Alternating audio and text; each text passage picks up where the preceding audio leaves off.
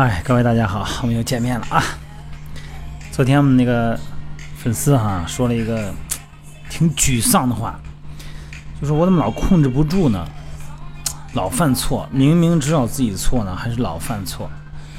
哎呀，就是有点对自己不能原谅，感觉对自己呢有点失去信心了。实际上，这个人啊，他实际上是与错误共生的，只有这样才能迎接成功。咱们众所周知哈，咱们人类即使再聪明，也不可能把所有的事情做到完美无缺。正像所有的程序员都不敢保证自己在写程序的时候呢不出错误一样，所以说容易犯错是咱们人与生俱来的弱点。想要咱们减肥成功哈，咱们不能存有侥幸心理，想方设法的回避错误，而且要正视错误，从错误中呢来吸取经验教训，让错误成为咱们成功的一个垫脚石。关于这一点呢，你看这个有个故事哈，丹麦的物理学家啊啊雅各布·博尔就是一个很好的一个小证明。一次呢，这个博尔呢不小心打碎了一个花瓶，但他没有像一般人那样哈一味的悲伤惋惜，而是俯身精心的收起了他那个满地的碎片。他把这些碎片呢按照大小分类，称出重量。嗯，结果发现呢，十到一百克的最少，一克呢到十克的比较多，零点一克和零点一克以下的最多。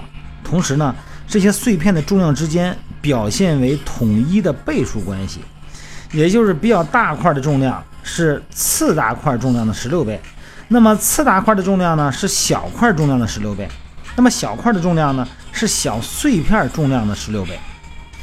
哎，所以呢，根据这个特点哈，他就开始利用这个碎花瓶理论来恢复文物、陨石等等不知道它原貌的物体，给考古学和天体研究哈带来意想不到的效果。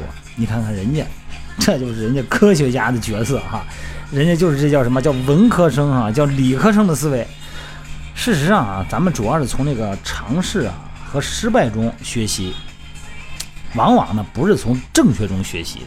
不管咱们用什么方式减肥，是控制吃饭呢，还是运动啊？呃，是这个针灸、推拿、按摩呀，还是用这个抽脂啊？等等啊。你比方说，超级游轮卡迪兹号在法国西北部的呃布雷塔尼亚那个沿岸爆炸以后，成千上万吨的污染了整个的海面的油污，整个沿岸都污染了。那于是石油公司呢，才对石油运输啊很多安全设施才重加考虑。它整个的设施呢，技术能力呢就提升了。还有在这个三里岛核反应堆发生意外以后呢，很多核反应的过程和安全设施呢也都改变了。所以说错误呢，它具有冲击性，可以引导咱们人呢想到更多细项的事情。咱们不说多犯错吧，反正是犯错你不可避免，咱们才会呢多加进步。你按照一个训练计划去做一件事呢，因为这个训练计划呢本身是别人给你的，它在别人身上可能很有效。但是咱们会认为他在我身上呢也应该有效，但他发现没有问题、没有效果的时候呢，就会感觉是不是自己有问题了，会很沮丧。那如果咱们的这个工作能力、运动能力很高，啊，犯的错的可能性呢很少，那那只可能说呢，你做的这件事儿，它偶然性比较高。有的时候咱们选择一个错误的训练方式。选用一个错误的运动理念并不重要哈。我们这位朋友呢，他是用其他的方式减肥的，然后呢，可能出现了连续的反弹，然后心里边呢就挺否定自己的啊。所以说呢，这个有句名言嘛，就是假如你想打中，你看射击也好，射箭也好，如果你想做成这件事儿，你先要有打不中的准备，得有吧？这个现实生活中呢，咱每次的，尤其是减肥期间啊。包括健身也是一样，给自己很高的期待值。每当出现错误的时候呢，咱们通常的反应就是：哎呀，真是又错了，真倒霉呀，是吧？总是这样想。就因为咱们自己假定可以逃避倒霉失败啊，总是抱着一个心存侥幸的心理。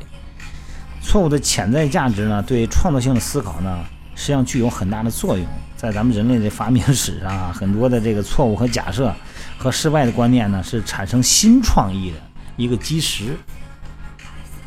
那哥伦布啊，以为他发现了一条通往印度的捷径，结果呢，又发现了一条新大陆。开普勒发明了行星间引力的概念，开普勒嘛，这都是些偶然的，都是因为错误得到的结果。爱迪生啊，人家发明大家呀。知道了上万种不可能做灯丝的材料以后，才找到了钨丝。不是有一个看那本书上写这个爱迪生挺逗的，他那办公室那工作人员他说：“你那胡子怎么是红色的呀？”哎，这个东西很奇怪呀，咱们拿来点点着烧一烧，看看能不能出来一个新的耐热材料啊。所以说，想要迎接成功啊，首先你得放下侥幸心理，然后呢，再加强你的冒险的这个心理力量。如果咱们减肥有有有有一个阶段是失败的，从中吸取教训，找到新的思路、新的方法。从哪儿跌倒就从哪儿爬起来。如果真的是你确定是这段时间你吃的多了，晚上夜宵多了，咱们就不再吃了，或者少吃点，或者说换一种其他的夜宵种类。如果真的是因为咱们这段时间睡眠质量不高，咱们从睡眠方式解决问题。如果是这段时间呢，真的是没有运动，坐的时候多，咱们呢就从动的时候解决问题。既然我没有时间去健身房，我能不能有时间爬个楼梯？有不能有时间多走一走？吃完饭多在小区外面溜达溜达，是吧？这都很重要，而且呢，要多善于呢，嗯，多去看书，多去看一些故事啊，尤其是这个名人的故事。当然了，名人成功的规律呢，咱们不可能重复，因为他有很多的因素，比方说时代因素哈，还有很其他因素和背景。咱们要从他这个过程中吸取一点能量和营养，咱们可以用。所以说，你看咱说这个，说这一九二七年有一个美美国的阿肯色州的一个密西西比河的大岸大堤被洪水给冲垮了。一个九岁的黑人小孩呢，哎，家被冲毁了。就在洪水即将吞噬他的那一刻，他的母亲用力呢把他拉上了堤岸。三十年以后，啊，这个八岁的男孩呢，八年级毕业了。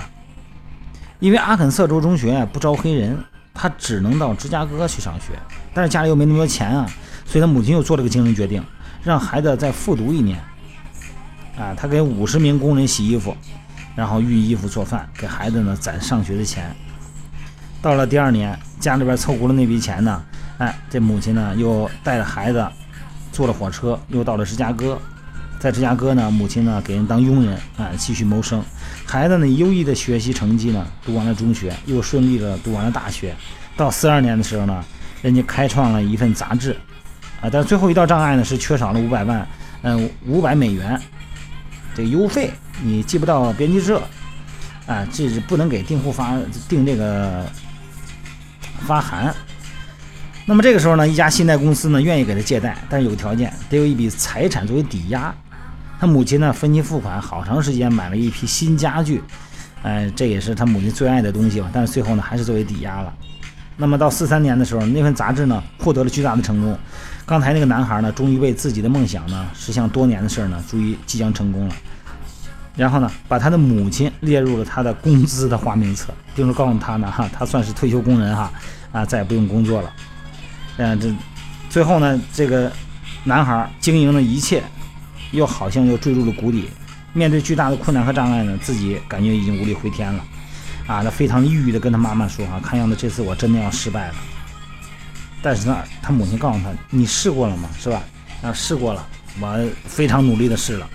你真的很努力吗？真的。然后这母亲就说了：“说无论何时何地啊，只要你努力尝试，他就不会失败。”在这种心理的这种鼓励下，呢孩子呢就渡过难关，就攀登到了事业的高峰。这个男孩就是驰名世界的美国黑人文摘的创始人，约翰森出版社的总裁，是吧？那拥有三家无线电台的约翰·约翰森。事实上呢，就是得和失哈本来就不是永恒的，它可以相互转化。它是这么一个矛盾的共同体，所以说呢，很多时候啊，这个期待成功的咱们减肥的人啊，不要被一时的失败给左右了。咱们仔细的分析原因，到底是什么原因？哪儿跌倒，咱就哪儿爬起来。然后还是我刚才说那句话，呃，在你踌躇不前的时候，尤其是心理方面啊，不知所措的时候，换一个思维方式，换一个角色，多看一看其他的书。尤其是一些成功人士的那种那种失败哈和成功的相互转换的那个过程，来获得一些启迪，至少呢获得一些精神上的鼓励。我们呢一定只要有心啊，总结经验和教训，咱们就一定能够成功的，不要太踌躇哈。好吧，今天就到这儿了，咱们用一个正常的心态来对待减肥，一定要记得。过多的成功的过程里边有更多的失败的足印，这个也是很正常的哈。好吧，咱们各位晚安，咱们睡个好觉，明天呢咱们好有精神早起哈。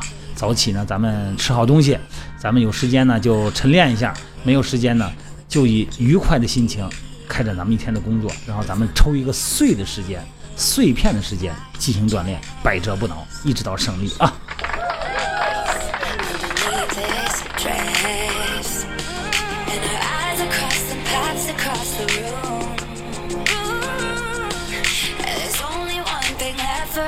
you.